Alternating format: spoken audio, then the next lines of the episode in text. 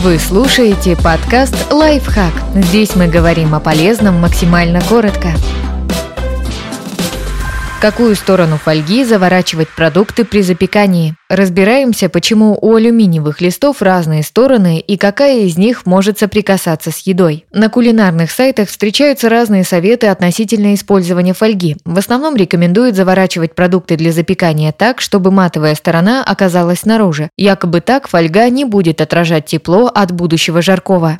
Почему у фольги разные стороны? Разные поверхности у фольги делают не специально, это особенность технологического процесса. Алюминий раскатывают в тонкие листы фольги тяжелыми металлическими роликами, как тесто скалкой. Одна сторона соприкасается с катками, которые полируют ее до блеска, другая остается матовой.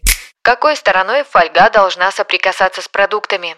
Эксперты считают, что в этом вопросе можно полностью полагаться на свой вкус, так как функциональных различий нет. Вопрос, какой стороной использовать фольгу, принципиален только для алюминиевых листов с антипригарным покрытием. В этом случае производитель рекомендует выкладывать продукты на матовую сторону с пометкой «Non-stick». Вот еще пара моментов, которые можно учитывать. Первый. Если между продуктом и алюминиевым листом останется воздух, он может стать изолирующим барьером и замедлить передачу тепла. Второй. Сторона фольги будет иметь значение для инфракрасного излучения. Блестящая поверхность отражает лучи, матовая улавливает. Но эта разница в теплопередаче важна только для высокочувствительных приборов. На скорость приготовления ужина сторона фольги мало повлияет.